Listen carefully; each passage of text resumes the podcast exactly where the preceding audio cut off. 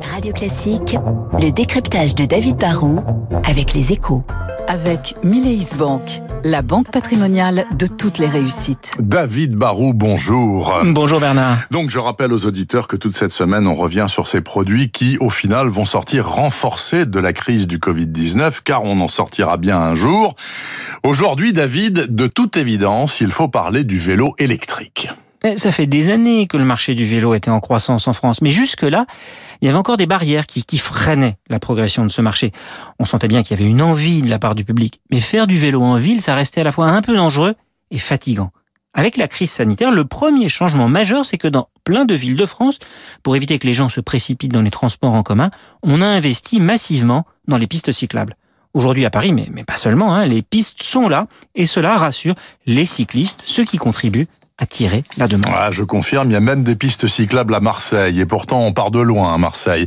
Et sur le front de l'offre, est-ce qu'il y a eu, David, quelques progrès? Ben oui, c'est l'autre nouveauté. Hein. Le vélo électrique devient fiable et abordable. Le marché se démocratise parce que le rapport qualité-prix devient très acceptable, en particulier sur, l'entrée de gamme. Et le gros du marché, ce sont les vélos autour de 1000 euros que l'on peut acheter en grande surface. Pendant longtemps, les produits n'existaient pas vraiment. Aujourd'hui, ils sont là et du coup, le public peut s'équiper. Et ceux qui veulent des vélos plus haut de gamme, hein, des, moustaches, des cowboys ou des angels, ont aussi de plus en plus de choix. Même Dropton, le roi du vélo pliant, a lancé un électrique. Ah, un électrique absolument chez Brompton. Est-ce que du coup, euh, les ventes ont explosé cette année ou pas? En fait, non, pas vraiment. Hein. Les ventes vont progresser de seulement 5 à 10% comme tous les ans depuis des années.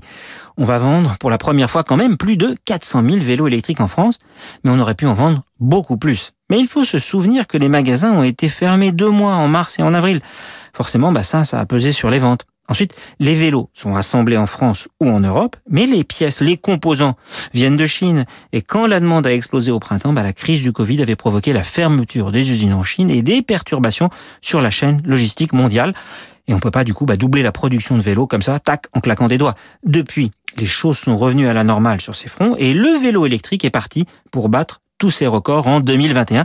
Certains parlent même d'un marché à 1 million d'unités d'ici quelques années. À tous les coups, il sera franchi, David Barrault. Merci beaucoup pour cet éclairage.